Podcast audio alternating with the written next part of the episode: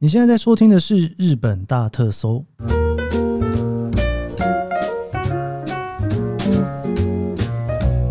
欢迎收听日本大特搜，我是 Kiss 研究生。今天是二零二三年令和五年的三月三十一号，星期五。三月真的就迎向了最后一天了，明天就是四月一号了哦。昨天啊，跟大家聊了新宿啊，我在录音的时候哈，忽然觉得脑中好有画面哦。有一种慢慢的从那种江户时代不断的慢慢的进化，走到了现代的这种感觉哦，其实蛮好玩的哦。因为你如果在东京的话，它不像是京都，你会有一种感觉是说，诶，可以看到一些老东西哦。在东京市区很多地方啊，你看不到老东西，你只能看到高楼大厦。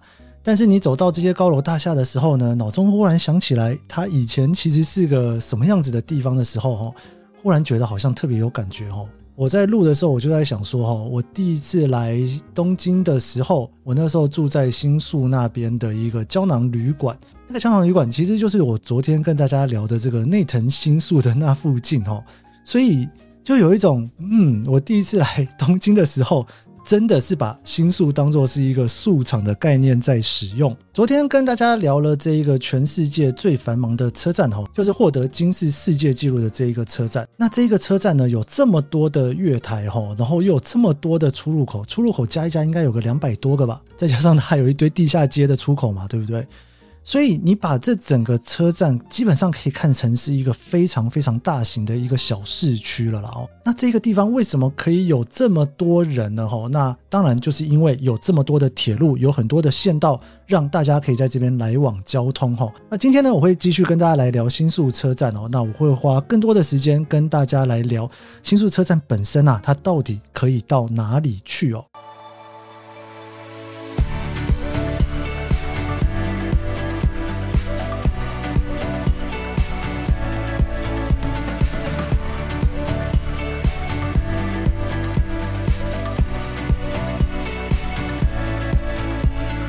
在聊到新宿车站啊，这边其实有非常多的公司在这边营业哦。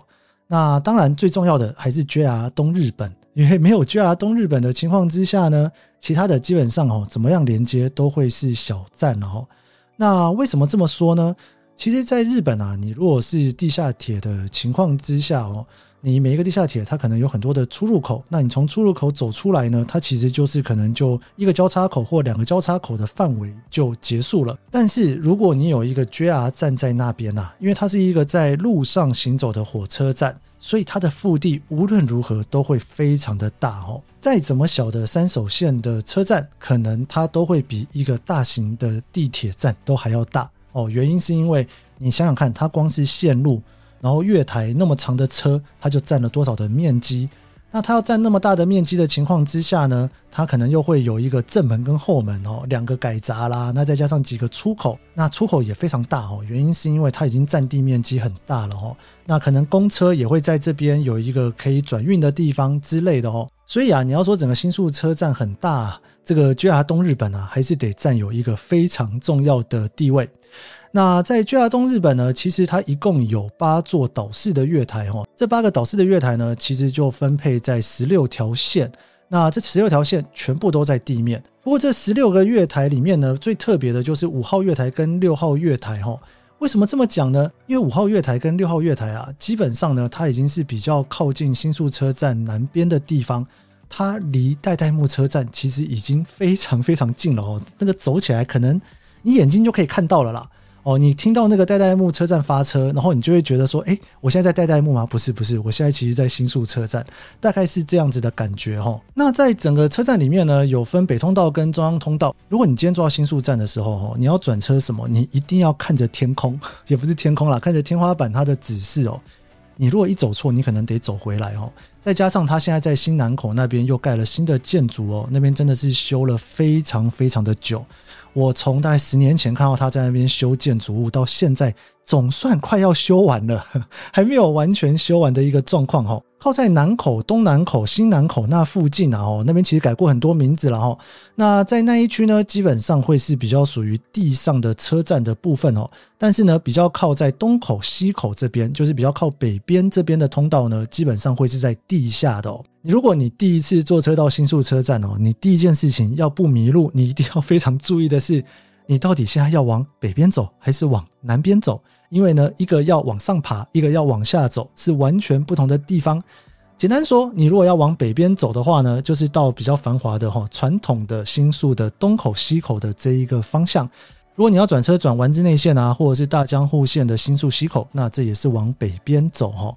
那如果你要往南边走呢，就是往天上走哈，往上面走。那走过去的地方呢，就会比较接近哦，京王线、小田急线的那一头，然后也会到现在比较新的建筑物哈，就是 New Woman 那边哦，那边呢也是新宿的巴士转运中心了。那这么大的一个车站呢，这十六个月台是怎么走的呢？我就来依序跟大家来聊一下好了哈。首先呢，它的一二三四月台啊，就是等于是用两个岛式月台哈，然后所以有四个。那这四个月台呢，基本上它是属于湘南新宿线跟埼京线啦。那湘南新宿线跟埼京线这两条线呢，其实是有一部分是重叠的哈。埼京线啊，就顾名思义，就是从崎玉到东京。那当然不知道东京车站那一头哈，它在东京呢，基本上就是从池袋啊到新宿啊，然后到涩谷的这一区哦，这就是所谓的埼京线。那崎玉的那一头呢，就是往穿越的方向啦。那除此之外呢，湘南新宿线也是基本上，我刚刚有讲过，它有重叠的区域哈。那湘南新宿线呢，往北边呢，就是埼玉的方向呢，其实它会通往大宫、宇都宫那一方向。那如果是往南边的话呢，就会到横滨、大船、小田园、豆子的这一区哈。我跟大家讲哦，这个真的是哦，很容易做错。我从神奈川线那边坐回来的时候，常常都会在什么五藏小山那边、川崎车站那边搞不清楚我到底现在要到哪一个月台坐车哈。总之，大家就有一个概念啊，一二三四的月台啊，就是往北边跟南边走哈。往南边呢，往湘南新宿线的方向去走，然后呢，往北边呢，会往埼京线的往那个崎玉的方向去走。但是，因为湘南新宿线的方向呢，它其实啊，通涩谷大崎之后啊，它也会通到临海线哦。所以你要往台场的话，基本上也是从湘南新宿线这一头哦，就是一号、二号月台这一个地方。好，这个是一二三四月台哈，这个在开的方向。那五六月台呢，基本上开的就很特别了哈。你如果坐成田特快的话呢，基本上它会在这边停车哦，它就是专门让你停成田特快的地方。除此之外呢，它还有一些比较特别的车哈，就是跟东武线直通车。东武线直通车有两个哦，我之前有跟大家分享过，我去那个日光的时候，就是从这边坐车的哈。日光号跟鬼怒川哦，都是从这边坐车哈。五六月台成田特快跟东武线非常的简单哈。那再来七八条线呢，就是中央线快速往东京的方向哦。当然里面有一些比较特别的车会在这边停啦，但是最主要哦，就是以御茶水跟东京方向的中央线的快速，你如果要从新宿往东京走的话，就从这边坐车。那九十、十一、十二呢，也是中央线快速，还有中央本线快速，哈，就是往中野、立川啊、八王子，大概基本上就是从这边去坐，哈。那如果说你要到那个富士山的话，哈，那个富士回游也是在九十这边坐车，哈。所以你看哦，七八九十、十一、十二，哈，有三个岛式的月台啊。其实是专门在处理中央线的快速跟中央本线的快速的哦。那再来中央线除了快速之外呢，它还有一个所谓的各站停车哦。那中央线的各站停车跟总武线啊是在第十三月台跟十六月台，它基本上是跟三手线是共用月台的哈。三手线是在十四跟十五月台哈。也就是说，你如果在十三、十四月台的话呢，你可以坐到往水道桥秋叶原方向的总武线，那你也可以坐到三手线往原宿涩谷方向。那如果你是在十五、十六月台的那边的话，哦，你可以坐到三手线往池袋的方向，以及中央总武线各站停车后往中野的方向哦。其实这个我不是讲出来让大家去背的啦，这个也没有什么好背的哈。我只是想让大家有一个感觉，就是说呢，其实，在新宿车站啊，最主要在处理的，除了三手线，就是南北的三手线之外呢，还有呢南北向的快速线，往埼玉或者是往南边的神奈川的横滨方向。那东西的部分呢，其实就是中央线了，然后里面大概就是一半在处理东西的方向，然后有一半在处理南北的方向哦。这大概就是呢整个新宿车站哦，它所扮演的角色啦。那还有一个非常重要的就是东京地下铁哦。那东京地下铁的丸之内线啊，它其实是一个 “F” 字形的，它是从池袋发车，然后一路往迪洼的方向哦。那迪洼是在三病区。基本上啊，你不太会坐到丸之内线往迪洼方向了哈。从新宿，除非你有 Airbnb 在这一个方向哦，否则的话，基本上你会往池袋方向走哦。但是它不是直接往池袋走哦，如果你要去池袋的话，千万别从这边坐那个东京地下铁哦。你要嘛呢，就是到新宿的 JR 站去坐埼京线往北边走，或三赏线往北边走到池袋；又或者是呢，你到新宿三丁目的地方哈，去坐那个副都心线往池袋哈。你千千万万不要从丸之内线坐到池袋，那个会坐非常非常久，因为它会先开到东京的那一个方向，然后再继续往北边开哦。基本上是一个 “F” 字形的一条地下铁。之后我应该会有一集专门来跟大家聊丸之内线这一条线了。除此之外呢，还有京王线跟小田急线哦。那京王线的车站呢，就是京王线的新宿车站那边呢，它其实有一个京王线跟新线啦哦。那新线呢，它基本上会跟都营的新宿线去做连通哦。那不是新线，就是原本的那一条线的情况之下哦，就是现在的京王线的新宿车站哦。你要坐京王线的时候啊，通常最容易搞混的就是这件事情哦，所以一定要注意的就是。呃，都营新宿线呢，跟京王新线是一起的吼，那就是京王没有新的那一条线吼，是不同的地方，所以京王线基本上有两条了吼，就是京王线跟京王新线，然后京王新线跟都营新宿线是一起的。忽然觉得有一种在绕口令的感觉吼，因为这个所谓的直通运转真的是非常多吼，就是两条线呢在一起，然后它会换司机，但是你在车上是不用换车的。另外还有一条小田急线哦，应该很多人都有坐过哈，因为小田急线呢可以去几个观光客会常常去的地方，一个就是往小田园方向啊，就是去箱根哦，或者是说呢你要去藤泽湘南那边的话，你也会坐小田急线哦。小田急线啊，它的快车跟慢车啊，分别是在楼上跟楼下，所以也是一个非常容易搞混的地方。那基本上你就是在看月台的时候，你要注意哈，它到底是在楼上的月台还是在楼下的月台哈。如果你要去比较近的地方呢，如果比方说像是下北泽啦，那就会是一个各站停车哈，就是比较慢的车。那你要去箱根啊，或者是去藤泽这种比较远的地方，基本上你要挑快车哈。快车跟慢车的时间真的差非常非常多，尤其你在坐京王跟小田急线的时候啊，一定要非常注意。你如果一做错哈，然后你又没有仔细的看，你可能就会 很久很久才到达一个非常远的目的地去。再来就是都营的大江户线啦，都营大江户线呢，也是在新宿车站非常容易搞混的地方哦，因为它呢虽然理论上是一个环状线啊，但是它其实有点像是写数字的六哦。那这个六的那一个尖尖的地方是光丘啦，那其实一个非常远的地方，也是一般你来东京玩不会去的地方哈。那你写一个数字的六呢，中间那个交界的那个地方啊，其实是都厅前哈。那都厅前呢是在新宿的西边哦，就在都厅那附近啦。也就是说呢，你看那个六哈，从新宿的西边然后过来，等于就到新宿有两个站哈。到新宿有两个站，一个叫新宿站，一个叫做新宿西口站。你有没有碰过那么恼人的东西？就是这样子出现的哈。都营大江户线的新宿站呢，你可以跟都营新宿线的新宿站换车，但是呢，你不能够跟丸之内线的新宿站换车。你如果要跟丸之内线的新宿站换车的呢，叫做新宿西口站。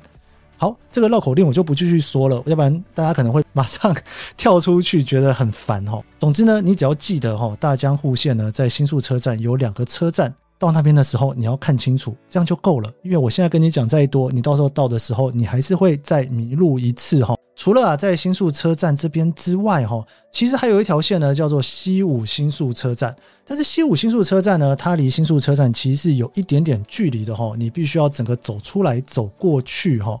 那它在歌舞伎町的一丁目啦，所以说走过去其实是有一段路的哦。当初啊，他也是很希望能够通到新宿车站，不过呢，就是怎么通都没有通成。不过以大部分的观光路线来讲呢，你不太会去坐到西武新宿线啦，因为西武新宿线呢，它是往。高田马场下一站之后呢，就会一路呢往中野区跟三并区的住宅区走哦。那那一区基本上也没有太多的观光景点，所以西武新宿站其实是常常会被大家给忽略的一站。那其实另外呢，在新宿车站附近啊，还有一个车站也是大家常常会运用到的哦，叫做新宿三丁目站哦。那新宿三丁目站呢，其实离新宿站非常的近。如果你是丸之内线的话，这两站之间大概就开车一分钟吧。你刚开车马上就要抵达的一个地方，新宿三丁目是一个非常好运用的一个站哦。如果你发现转车可以在新宿三丁目转的情况之下，你就不要到新宿车站来转车了哈。新宿三丁目呢，可以转三条线，一个是副都心线，一个是丸之内线，另外还有一个都营新宿线哦。副都心线呢，其实是一个相对来讲非常新的一条线哦，它可以通从北边到池袋，然后南边呢一路哦，可以一路通到横滨哦。它其实是可以通非常长的一条铁道哦，在这边转车真的是方便非常非常的多啦。而且这个站有一个非常重要的重要性，就是呢，你如果买那种东京地下铁的一日券，理论上你是不能坐 JR 的，也不是理论上啦，你就是不能坐了哦。所以你如果要在西边哦，就是涩谷、池袋、新宿这边要做转车的话呢。以前呐、啊，没有副都新线的时代啊，是非常麻烦的哈。大家为了要省钱呐、啊，要用一日券哦，你就要特别绕出去，否则呢，你就得另外付 JR 的钱哦。但是副都新线基本上解决了这个问题，所以现在呢，你要在池袋、新宿跟涩谷之间移动的话，你要一日券一样的呢，就可以从副都新线来做移动了。好的，不知道大家听完之后有没有觉得新宿站真的是一个非常复杂的地方哦？它其实也有非常多的百货公司在这边，而且呢，你知道在 JR 那边啊，你如果看不到阳光的情况之下，很容易就在里面大迷路哦。这个时候，我都一路建议啊，先出来看到天空再说，以免在里面迷路，你都不知道要去哪里了。好了，这就是这一集的日本大特搜啦。我花了两集的时间，好好的跟大家稍微聊了一下新宿车站。之后，我也希望一个月最起码有一次啦，可以跟大家聊聊铁道跟车站啦。如果喜欢这期节目，别忘了帮我按下五星好评哦。还有，你可以追踪研究生的脸书和 IG。我们下周一见喽，拜拜。